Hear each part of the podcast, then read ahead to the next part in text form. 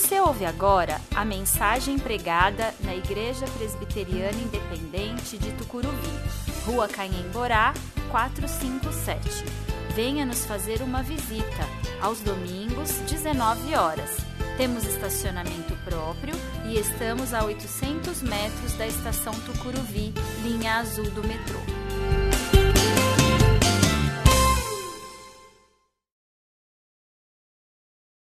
1 Coríntios 10, 31 a 33.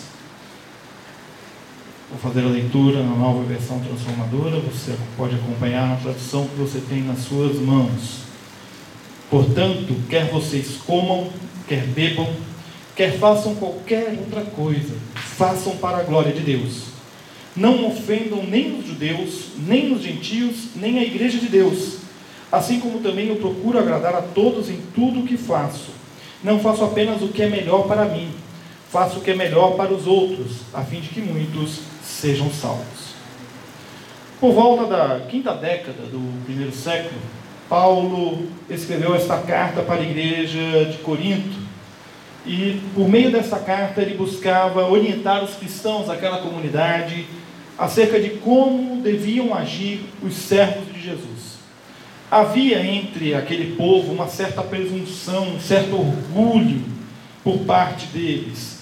E isso explica, talvez, porque que Paulo dedicou um bom tempo, uma boa parte do seu texto, para falar sobre a vida em comunidade, no capítulo 11, a Santa Ceia, para falar sobre como o corpo de Cristo deve funcionar no capítulo 12, para no capítulo 13 falar sobre o dom supremo que é o amor, que está acima de todos os outros dons que ele passa a falar no capítulo 14.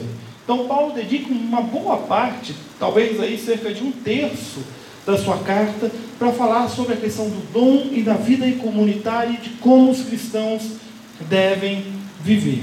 E há um cuidado pastoral de Paulo em exortar a comunidade em como se deve viver o amor de Deus, sem orgulho, sem presunção, com amor, comunhão, generosidade e buscando a paz entre todos. A unidade da igreja é um dos temas que Paulo aborda para mostrar aos cristãos de Corinto a importância do testemunho. A adoração existe para honrar a Deus, não para se mostrar mais espiritual. Os dons existem para a edificação do corpo de Cristo, não para a soberba pessoal. E por isso mesmo Paulo enfatiza, enfatiza a importância e a força do amor como dom maior. Hoje eu quero olhar para este texto de Paulo e conversar com vocês sobre o tema dos nossos encontros nas próximas quartas-feiras, para o mês de janeiro, que é o tema Aproveitando o Tempo. E no culto de hoje nós vamos falar sobre aproveitar o tempo com Deus. E eu quero olhar com vocês para este texto e encontrar nele duas atitudes que Paulo recomenda aos coríntios e meditar nessas atitudes para compreendermos a necessidade de nós aproveitarmos o nosso tempo com Deus. Primeiro, fazendo tudo para a glória de Deus, e segundo, vivendo em paz com todos. Paulo escreveu o trecho que nós lemos tendo em mente que havia uma grande preocupação com os cristãos de Corinto, que estavam sendo atacados por judeus, que condenavam as suas práticas, entre elas a de comer alimentos que haviam sido consagrados a outros deuses. Vamos lembrar um pouco de como era essa comunidade de Corinto do primeiro século. Essa cidade era muito parecida com a São Paulo dos dias de hoje.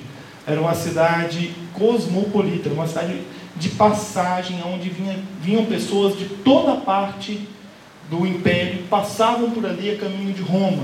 Era um entreposto comercial. Haviam pessoas das mais diversas culturas, das mais diversas religiões, que habitavam na cidade de Corinto e que passavam por ali constantemente, que eram conhecidas daquela comunidade. Entre eles haviam os judeus e haviam também os cristãos, mas haviam pessoas que adoravam outros deuses deuses diferentes. E nesse contexto, no capítulo 10, Paulo dedica todo um período para falar sobre se comer ou não coisa sacrificada para outros deuses. E o quanto isso era bom ou era ruim para o cristão.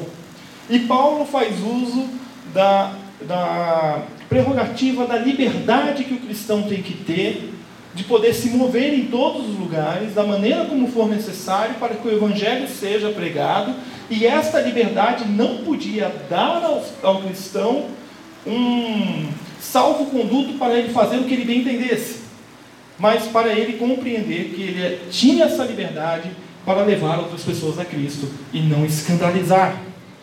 E a solução apresentada pelo apóstolo Paulo para esta reclamação é sempre fazer tudo para a glória de Deus, sem causar escândalo para o não cristão.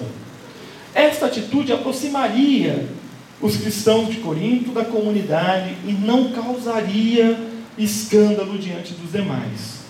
Além disso, eles teriam toda a liberdade de consciência em se alimentar ou não desta refeição. Mas o testemunho está acima de qualquer escândalo e principalmente acima das consequências deste escândalo. E eu considero este um primeiro parâmetro que nós devemos aprender se nós quisermos aproveitar o nosso tempo com Deus. Tudo o que fazemos deve ser feito para a glória de Deus. Quando nós nos relacionamos com pessoas não cristãs, nós temos que ter a sensibilidade de entender que eles não conhecem o Evangelho. Eles não sabem o que é o Evangelho. Eles não sabem da mensagem da salvação. Cada uma delas tem uma história de vida, um histórico, uma realidade que compõe quem elas são. A nossa missão é observar como as pessoas ao nosso redor se comportam, o que elas pensam, o que elas sonham, o que elas desejam, e nós mostrarmos a elas tudo o que somos e o que temos deve ser para a honra e glória de Deus. E esse é um desafio muito grande. Porque quando a gente fala de espiritualidade, de religiosidade, a gente tem que voltar os nossos olhos para a igreja e ficar com os nossos olhos dentro da igreja. E a gente se esquece que lá fora as pessoas possuem uma espiritualidade, possuem crenças, possuem pressupostos religiosos. E que nós somos enviados a essas pessoas para falar a elas do amor de Deus. Quando nós vivemos na perspectiva de que tudo o que fazemos é para a glória de Deus, nós passamos a entender que Deus não é um momento na nossa vida, não é uma agenda, um evento agendado, não é um, um ponto que eu ponho lá no meu calendário dizendo quarta-noite eu não posso agendar nada porque eu tenho um compromisso com Deus. Ele é mais do que isso ele passa a ser uma presença constante ao nosso lado, ele vive conosco. E isto não deve nos causar medo, muito pelo contrário, nos deve dar alegria, nos deve dar confiança em cumprir com a nossa missão de falar o Evangelho para as pessoas. Então, quando eu penso em aproveitar o, o tempo com Deus, eu penso em tudo aquilo que eu faço na minha rotina, no meu dia a dia, com Deus ao meu lado. Fazendo tudo para a glória dele, glorificando a Deus em todo momento. E ao glorificar a Deus, eu devo fazer isso de uma maneira em que eu mantenha a paz com o meu próximo. E Paulo fala sobre isso. Paulo aponta aos cristãos de Corinto três grupos de pessoas a quem se deve dar um bom testemunho, a quem não se deve escandalizar os judeus, os gentios e a igreja de Deus. Há uma razão para essa recomendação. O mau testemunho poderia gerar escândalo e, por consequência, isso dificultaria a expansão do Evangelho. O objetivo da igreja é aproximar as pessoas de Deus, é unir vidas com Deus e com a comunidade de fé. E quando a gente olha para esse texto, talvez a gente possa até ter algumas saídas de como lidar com pessoas que não conhecem o Evangelho. Às vezes a gente é insensível ao outro e a gente faz aquilo da nossa forma, como a gente bem quer, como a gente bem entende. Não importa se o outro vai ser magoado ou não. Quantas vezes a gente não vê é, cristãos né, falando, não estou nem aí para a fé dele, é a minha fé e vai ser desse jeito e pronto. Não importa o que o outro crê. Né? Esse discurso do eu, esse discurso do eu primeiro, do eu tenho a primazia porque eu sou cristão, esse é um discurso danoso. Por outro lado, nós temos cristãos que são excessivamente sensíveis e não fazem nada com medo de magoar o próximo. Não tomam uma atitude, não falam. Por outro lado, nós temos cristãos que falam sim para tudo, vão aceitando as coisas como se tudo bem e não está tudo bem. Buscando a aprovação das pessoas ao invés da aprovação de Deus. E nesta era do eu primeiro, do eu procurando ser o número um, o que Paulo nos coloca é uma declaração que é um padrão de vida para nós. Se nós fizermos do bem ao outro uma das nossas metas primárias, nós vamos desenvolver uma vida de serviço que agrada a Deus. Se eu quero aproveitar o meu tempo com Deus, eu tenho que aproveitar este tempo trilhando o caminho da paz. E a paz é o caminho para se falar do Evangelho. Eu tenho muita dificuldade com os apologistas, né, com o pessoal que fala em defesa da fé. Né? Primeiro, porque eu acho que a, a, a fé não precisa ser defendida. Eu não preciso defender a minha fé, porque a fé não é minha, ela me é dada por Deus. Então eu não preciso defendê-la. Segundo, que se alguém tem que ser fortalecido na fé, é o cristão. E se há um lugar para o cristão ser fortalecido na fé, é na igreja. É em comunhão com os irmãos, é aprendendo da palavra. Mas eu fico muito temeroso com os apologistas que acreditam que o embate, que a confrontação, que a defesa da fé é que faz a fé crescer. Eu tenho uma dificuldade com isso, porque a fé ela não prospera quando ela é uma ferramenta de embate com o mundo, uma ferramenta de agressão ao mundo. A fé ela, é, ela prospera quando eu vivo a minha fé com fidelidade. Aí a fé prospera. Aí a fé cresce. E isto acontece buscando o vínculo da paz. Como cristãos, nós não estamos numa cruzada contra o mundo. A gente precisa ter isso muito consciente. A oração de Jesus é muito clara. Eu não peço que os tire do mundo, mas que os livre do mal. Estou mandando ele para o mundo, Senhor. Mas não tire de lá, não. Fortaleça. Livra do mal. Ora, se nós estamos enfrentando um mundo tão cheio de dificuldades, de outras realidades, de outras formas de se expressar a fé que não a fé cristã, se nós estamos sendo confrontados e atacados diariamente com pensamentos que divergem totalmente, ensinos que divergem totalmente do ensino da palavra, então eu devo cruzar os meus braços? Não. Você deve viver a sua fé, firmado na vontade de Deus, buscando paz. Paz. Nós somos enviados ao mundo como embaixadores do reino de Deus para proclamar a salvação em Cristo Jesus. E em tempos de debates acalorados, em colocação de pontos de vista de maneira tão intensa, a nossa função como igreja de Cristo é manter os nossos olhos fixos na missão. Nós temos uma missão. E nós não vamos parar. Porque nós não nos movemos pelas nossas forças, nós nos movemos pelo poder do Espírito. E é Ele que nos leva adiante nesta missão. E a missão é testemunhar do Evangelho em todo tempo, a todo instante. Nós somos chamados pelo Espírito Santo a testemunhar do amor de Deus por nós.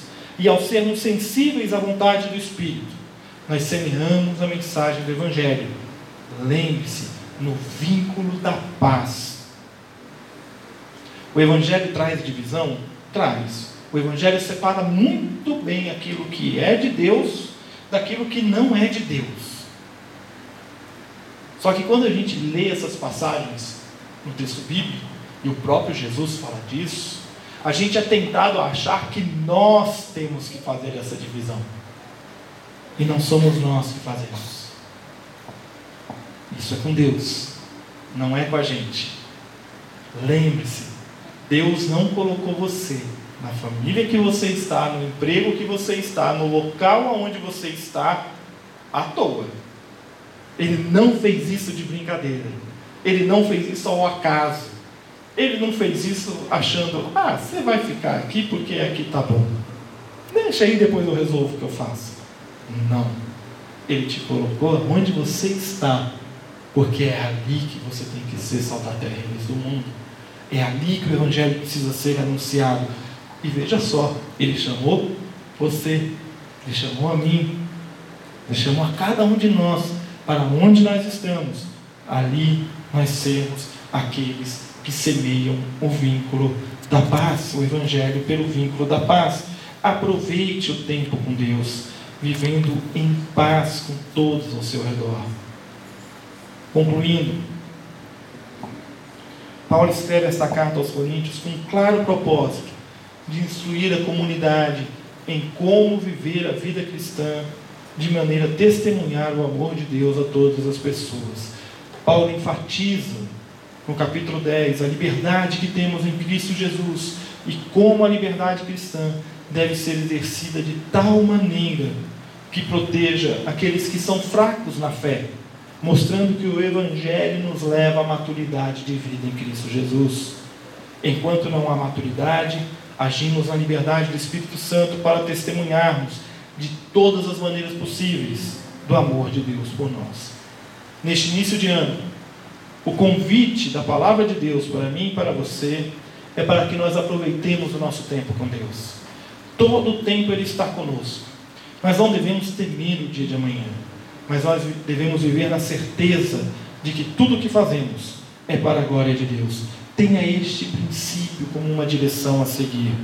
Pergunte-se sempre se o que você está fazendo glorifica a Deus, ou como você pode honrar a Deus por meio daquilo que você está fazendo.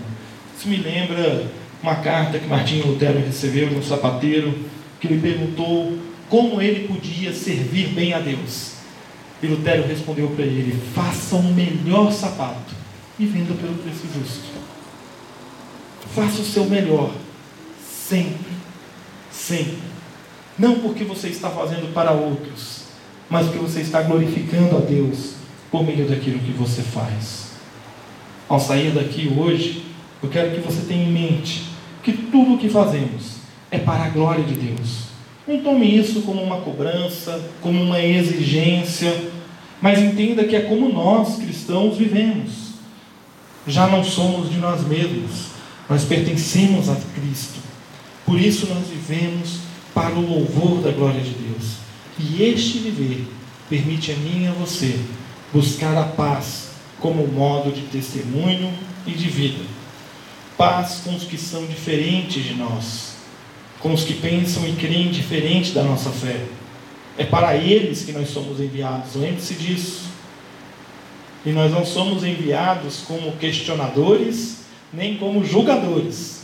Nós somos enviados como testemunhas do amor maravilhoso de Cristo que um dia me alcançou, te alcançou, nos tirou das trevas, nos colocou diante do Pai, lavados pelo sangue do Cordeiro, para que possamos viver e viver eternamente. Vamos orar.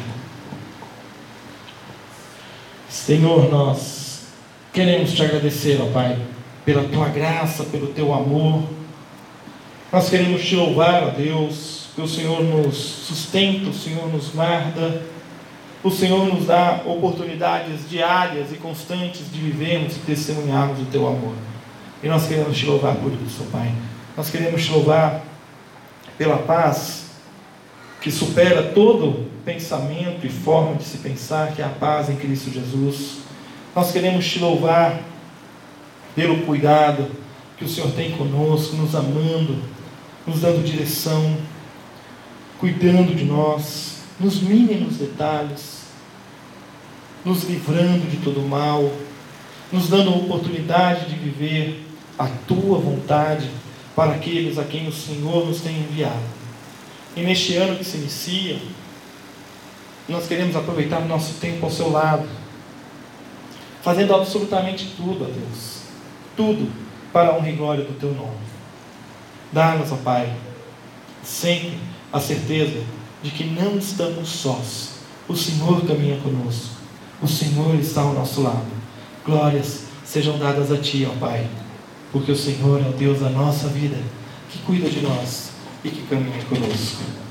É em nome de Jesus que nós oramos e que a graça do nosso Senhor e Salvador Jesus Cristo, o amor de Deus o Pai e a presença amiga e consoladora do Espírito Santo sejam com vocês hoje e sempre. Amém. Deus nos abençoe. Cumprimente pessoas do seu lado com a paz do Senhor e nós nos encontraremos domingo pela manhã na escola dominical.